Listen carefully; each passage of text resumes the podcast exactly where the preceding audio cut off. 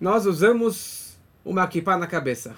E a grande pergunta é, por que a kippah? Por que precisamos usar o solidel, como que é chamado, a na cabeça? Qual que é o sentido, o significado que o judeu, todo homem judeu precisa usar uma kippah na cabeça? Então isso, na verdade, representa um menino judeu, um homem judeu, um zeide judeu, um avô judeu, uma criança, desde pequena, ela já usa uma kippah. Alguns têm o costume que na hora do Brit Milá, a criança ela já, colo já coloca uma kippah na cabeça.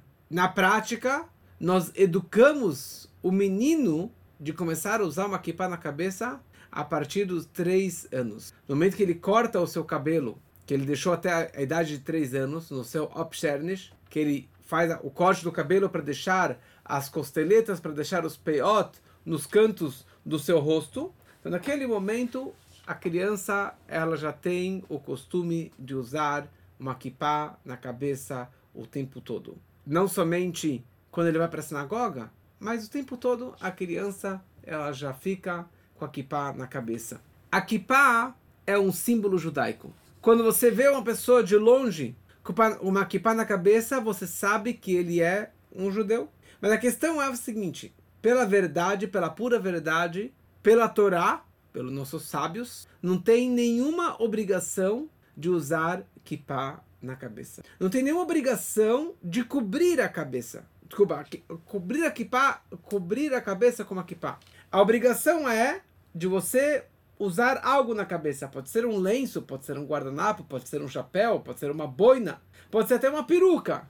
Mas usar a kippah nesse formato não, teria, não, haveria essa obrigação. Então, a verdade é a seguinte: qual é a obrigação de cobrir a cabeça? Com qualquer objeto. Qual que é a obrigação da pessoa colocar algo sobre a sua cabeça? Então, o Alter Eber, no seu código de leis, no Shulchan Aruch, nas regras, nas leis das bênçãos matinais da Birkota Shachar, ele descreve aquelas brachot, aquelas bênçãos que nós fazemos toda manhã, que faz a Nutella Servibiná, que Deus dá sabedoria para o galo, para poder cucuricar. E nós fazemos também duas brachot.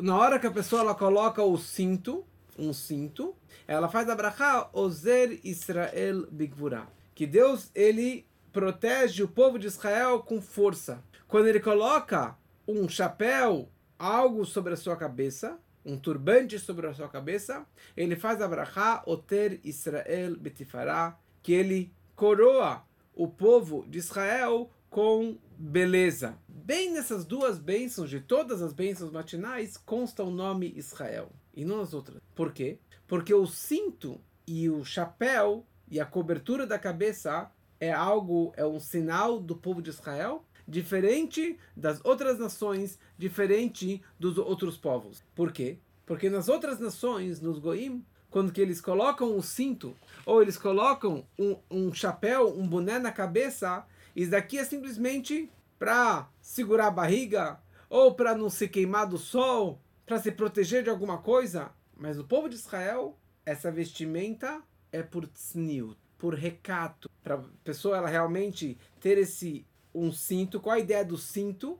É a ideia do garto. O cinto que o homem ele usa é para separar entre o coração e o seu órgão genital. Tem, precisa ter uma divisória, uma separação entre o coração e a sua nudez. Para a pessoa poder rezar, ter essa separação. E assim também a ideia que um judeu coloca um chapéu, coloca uma kippah, coloca um turbante, coloca alguma coisa na sua cabeça, é para que a pessoa não esteja com a cabeça descoberta.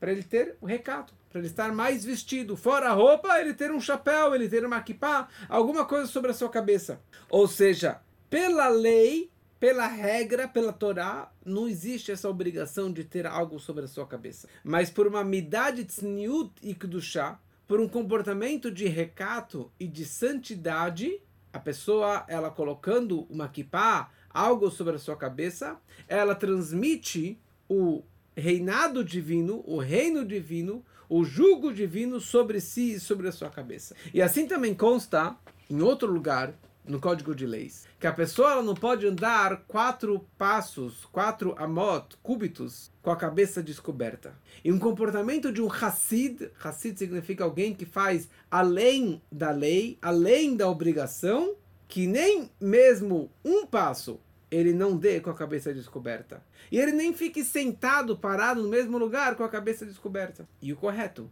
e que mesmo criancinhas pequenas, a partir dos três anos, que elas cubram a cabeça o tempo todo, para que elas tenham realmente o temor, o, a reverência de Deus, dos céus, sobre si. Então aqui nós vemos que toda a ideia de cobrir a cabeça é que tenha Irat Shamayim. Em Yiddish, ou nos Estados Unidos, não se chama de kippah, eles chamam a cobertura da cabeça como yarnuke.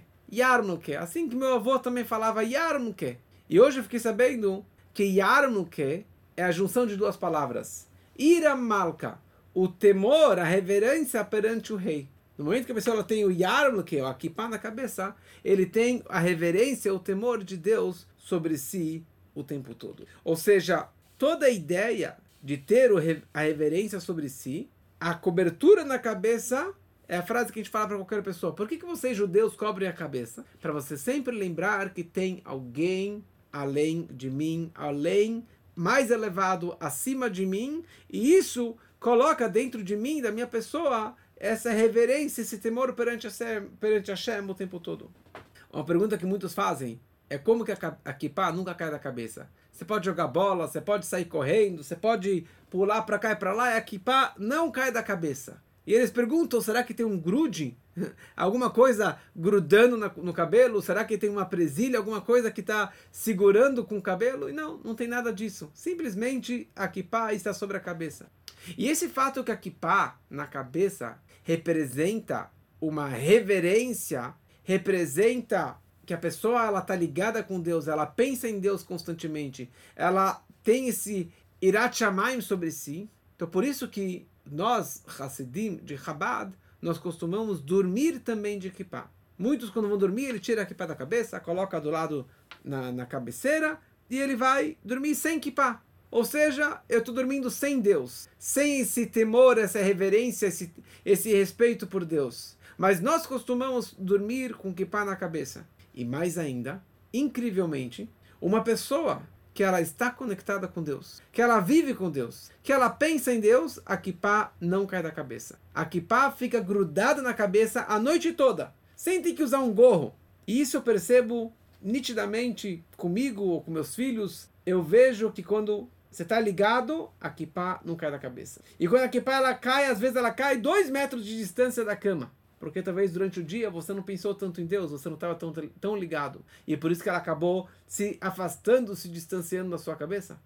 Aliás, nas Ishivot de Chabad, antigamente, tinha um, um dos rabinos que ele girava pelos quartos e ele queria ver onde que a kippah dos garotos estavam. Se estava na cabeça ou se caiu e quão longe que ela caiu. E isso talvez seria uma, uma razão para ele dar uma, uma ensinar melhor o garoto o estudante de como que ele precisa se comportar, de como que ele tem que estar mais conectado com Deus. Ou seja, a kippah representa, é um símbolo de quão conectado você está com Deus. De quanto irachamai, reverência e temor a Deus você tem durante o dia, durante a sua vida. Agora, essa ideia da kippah não é a única vez que consta no judaísmo que as pessoas cobriam a cabeça. Na época do templo, os Koanim, os sacerdotes, eles, quando que eles iam fazer o seu trabalho de abençoar o povo de Israel, eles pegavam o talit, cobriam a cabeça, cobriam suas mãos, os seus dedos com os talitot,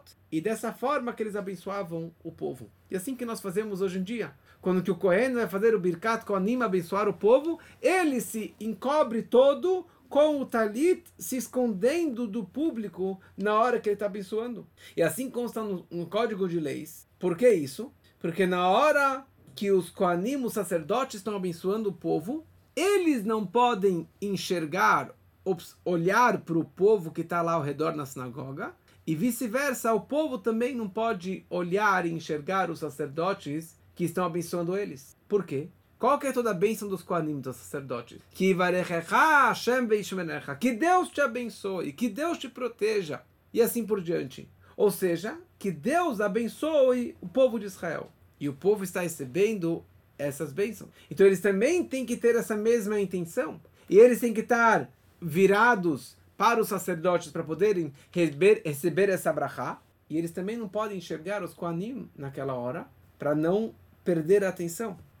Para que o povo não olhe os sacerdotes, os sacerdotes não olhem para o povo, nem nas mãos, nem nos rostos, nos rostos, porque aqui é uma transmissão direto da brachá, da bênção divina. Porque se eles olharem para os sacerdotes da forma que eles estão cantando, que eles estão abençoando, eles podem acabar perdendo a atenção e não receber direito essa bênção divina. Então essa é uma, mais uma situação que as pessoas, que o homem, o correio, o sacerdote precisava cobrir o seu rosto. Mais uma situação na vida judaica. Semana passada eu fui fazer um, um casamento e um pouquinho antes da roupa, um pouquinho antes de começar a cerimônia, o noivo ele vai em direção à sua noiva e ele baixa o véu ou coloca um véu sobre o rosto dela e assim que ela fica durante toda a cerimônia judaica, ela fica com o rosto coberto. Alguns usam um véu transparente, nós usamos um véu totalmente vedado, véu de vedar, que vai fechar totalmente o rosto da noiva. Qual é a ideia de cobrir o rosto da noiva? Ela não vai ver ninguém e ninguém vai conseguir enxergar o rosto lindo daquela noiva que está agora casando. Uma das explicações é porque é tzniut, por questão de recato da noiva, porque nessa hora ela está realmente com toda a beleza dela, então ela não quer mostrar para todo mundo isso. Uma segunda razão que no momento que ela está colocando esse véu, ou que o noivo está colocando sobre ela este véu, nessa forma ele está na verdade vestindo ela com seu amor, dando para ela um abraço. Quer dizer, nessa for dessa forma que ele está cobrindo ela, ele está na verdade se preocupando com ela, cobrindo ela e protegendo ela de qualquer outra coisa. E começando nesse momento o casamento e a sua relação. Nessa semana, na Parashá de Bamidbar, começamos o quarto livro da Torá. E a Torá descreve o censo e a contagem de todas as tribos de todo o povo de Israel, até chegar naquele número conhecido de 600 mil judeus, que na verdade eram 600 mil homens, na idade do exército, que era do 20 até os 60 anos. E a Torá não enumera, não contabiliza a tribo de Levi. A tribo de Levi não faz parte da contagem, eles tinham um outro sistema, um outro trabalho, uma outra santidade a tribo de Levi também representa a tribo do Kohen. O Kohen faz parte da tribo de Levi.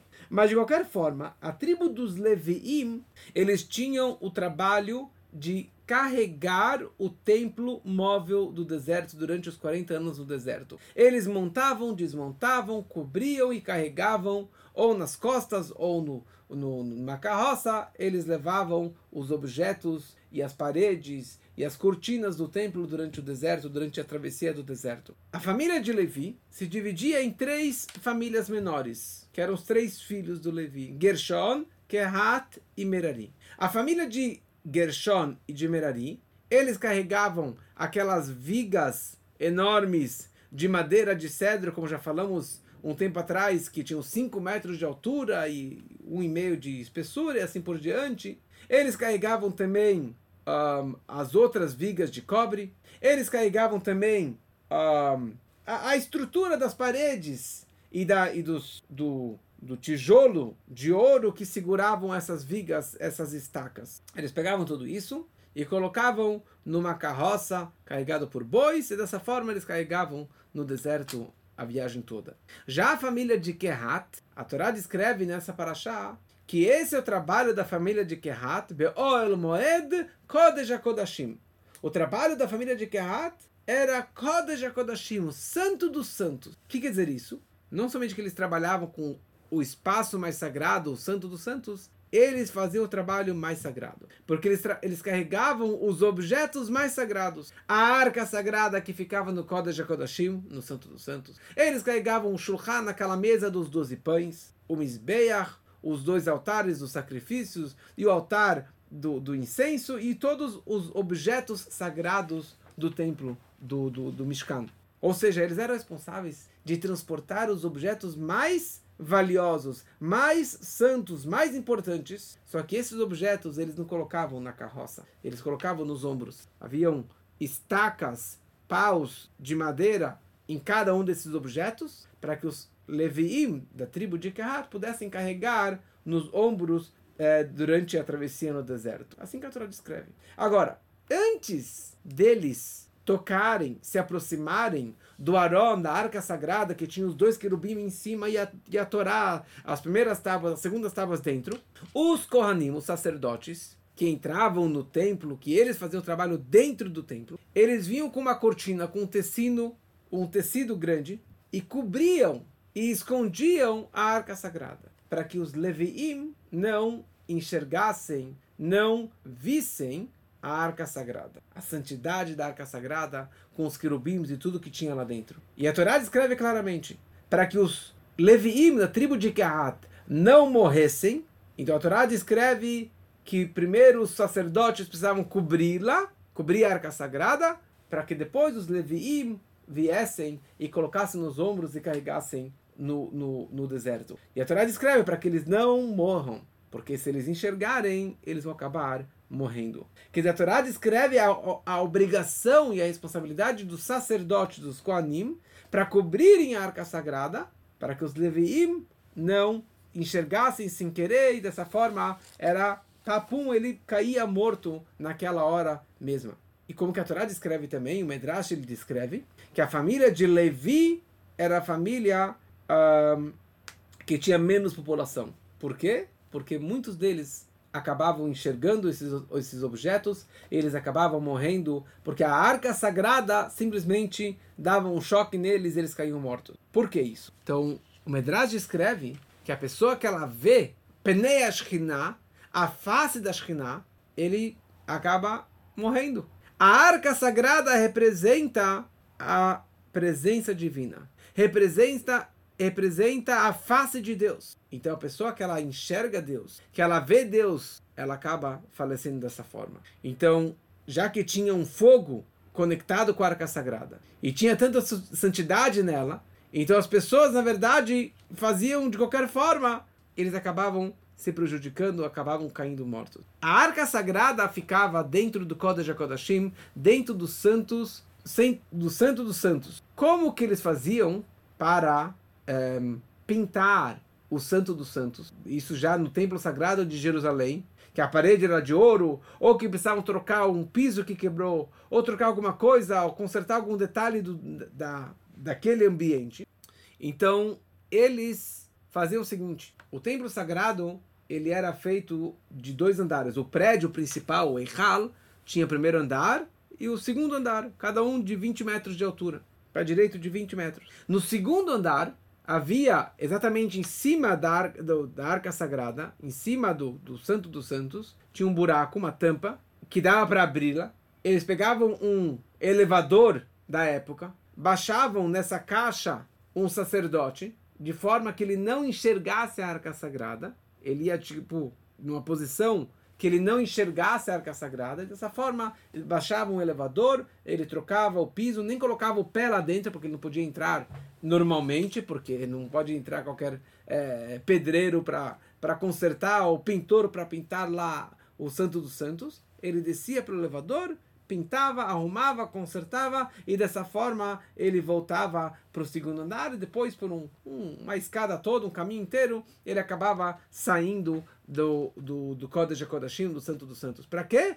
Para que ele não enxergasse a, o brilho de Deus da Arca Sagrada. Então aqui nós vemos de novo que a pessoa ela não pode enxergar a Arca Sagrada. Mas, ok, mas a pergunta é por que realmente tem uma grande proibição da pessoa enxergar a arca sagrada? A tal ponto que ele ia cair morto. Pena de morte. A Torá descreve, se ele enxergasse a arca sagrada, se não cobrisse a arca sagrada, os Leviim da tribo de Kehat iria cair morto. Então, uma das explicações, como falei um pouquinho antes, que a arca sagrada representa a Shekhinah representa a presença divina. Então, no momento que a pessoa está enxergando a arca sagrada, ela vai ver lá uma arca de ouro, com os querubins em cima, com os paus para cá e para lá, e com incenso, com tudo que tem lá, ele vai, ele vai imaginar na cabeça dele essa imagem física.